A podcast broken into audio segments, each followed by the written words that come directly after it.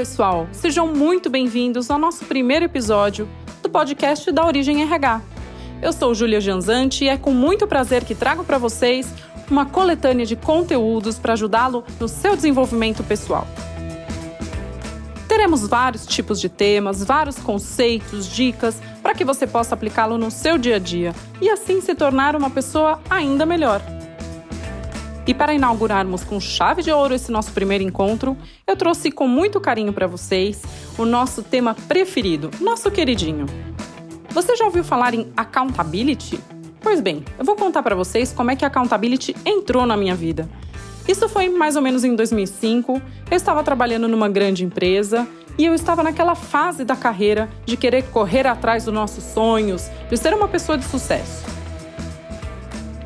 Naquela época, eu já me intitulava uma pessoa super protagonista, capaz de fazer acontecer.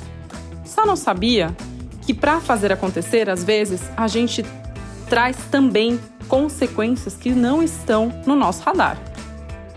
E quando me dei conta, eu estava, ao invés de contribuindo com o time, me dispersando, me desconectando no meu próprio time. O que, que eu fiz? Eu fui falar com uma pessoa que eu conhecia que é uma grande amiga minha, e fui pedir um feedback para ela. E a resposta dela me surpreendeu. Ela disse: Que bom que você perguntou. Daí para frente, a accountability veio para o meu tema, veio para o meu radar, e eu comecei a perceber o quanto nós, sem querer, de forma inconsciente, não nos damos conta do quanto estamos imersos em situações nas quais nós mesmos criamos. Na época, esse aprendizado foi muito importante porque foi a partir da revisão dos meus próprios comportamentos que eu pude fazer a transformação da situação e assim gerar uma solução de reintegrar o time a partir da forma que eu estava lidando com as coisas. Quando fui estudar esse tema no mestrado, comecei a descobrir o universo que a accountability nos traz. E hoje eu vou contar para vocês alguns princípios importantes para que você conheça a accountability da melhor forma. A accountability aparece no dicionário inglês há cerca de dois séculos atrás, com a conotação de responsabilidade, de ser responsável pelos seus atos. E você já deve ter ouvido falar em accountability dentro da área de governança, de risco, de compliance. Por que, que a accountability, então, também é trabalhada na área de desenvolvimento? Quando a gente pensa na origem da palavra, nós estamos falando de ser responsável por todos os nossos atos. Por isso, a governança utiliza bem a accountability, porque você precisa ser responsável e prestar contas do que você faz. Mas quando olhamos accountability sob a ótica de competências, nós podemos ganhar um universo de possibilidades nas quais nós nos tornamos protagonistas de todos os nossos comportamentos e atitudes.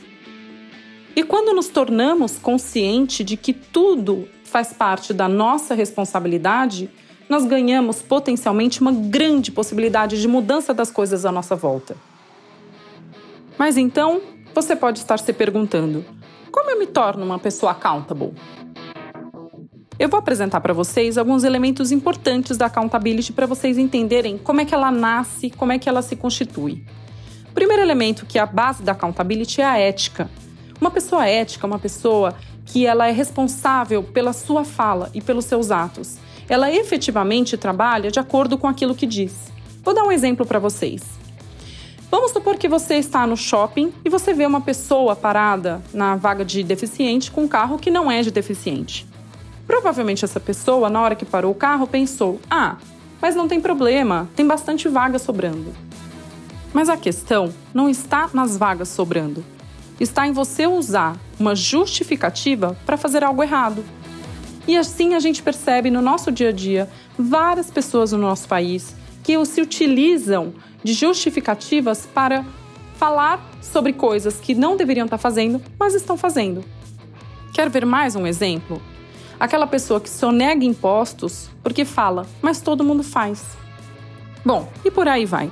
Poderia trazer muitos exemplos para vocês do nosso dia a dia. Mas o que importa é, uma pessoa accountable é uma pessoa que assume integralmente todos os seus atos. Mas para que isso aconteça de uma forma efetiva, eu vou apresentar para vocês outro elemento importante da accountability, que é a coragem Coragem, porque a gente precisa, para ter esse tipo de postura, conseguir lidar com os nossos receios, nossos medos, com medo do outro nos julgar ou nos punir.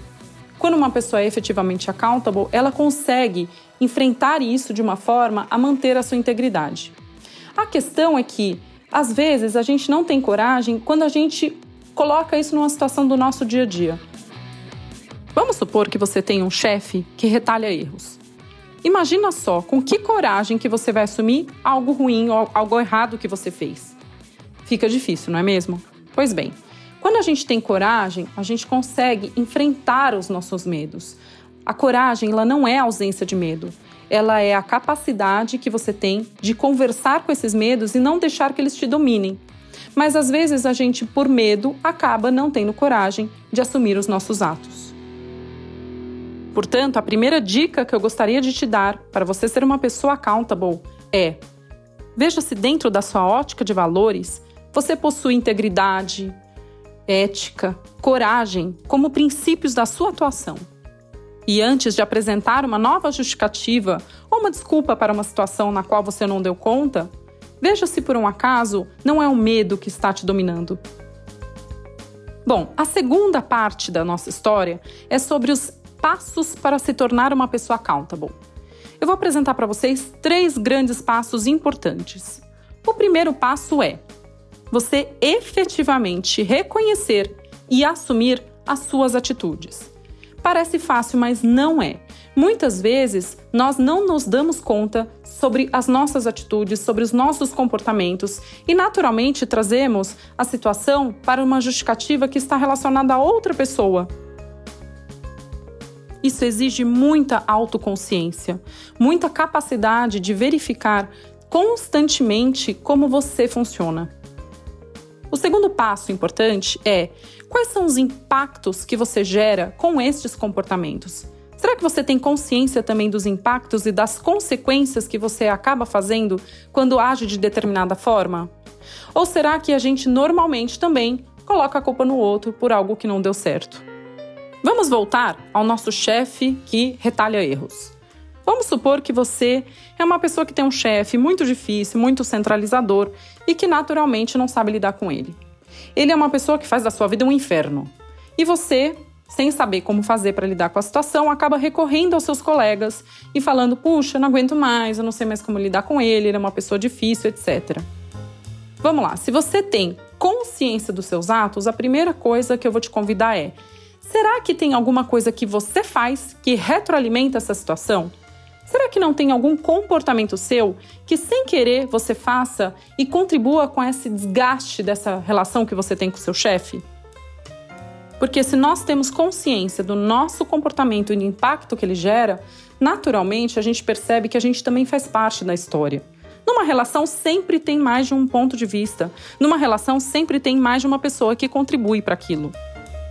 E o terceiro grande passo da accountability é justamente gerar soluções a partir da transformação e da mudança dos nossos próprios comportamentos. Ou seja, com esse chefe, ao invés de eu reclamar com meu colega, eu vou pedir feedback para as pessoas, para buscar formas diferentes de lidar com ele, ou até ter a coragem de falar com meu próprio chefe. Vai que ele também responde: "Que bom que você perguntou, não é mesmo?" Ele pode também achar que você é uma pessoa desmotivada, desengajada e que por isso tem que ficar no teu pé. Tudo é uma questão de percepção. Portanto, para a gente se tornar uma pessoa totalmente protagonista dos nossos atos, é muito importante que a gente tenha integridade, ética e coragem para assumir as nossas, as nossas atitudes, os nossos comportamentos e passe por esses três grandes passos: reconhecer os nossos comportamentos e atitudes, como nossos, entender o impacto que ele gera e gerar as mudanças a partir da forma que eu lido com as coisas. Como esse foi nosso primeiro encontro, é bem provável que você tenha ficado com várias dúvidas. Então eu vou te convidar a colocar suas dúvidas, suas perguntas dentro do nosso canal.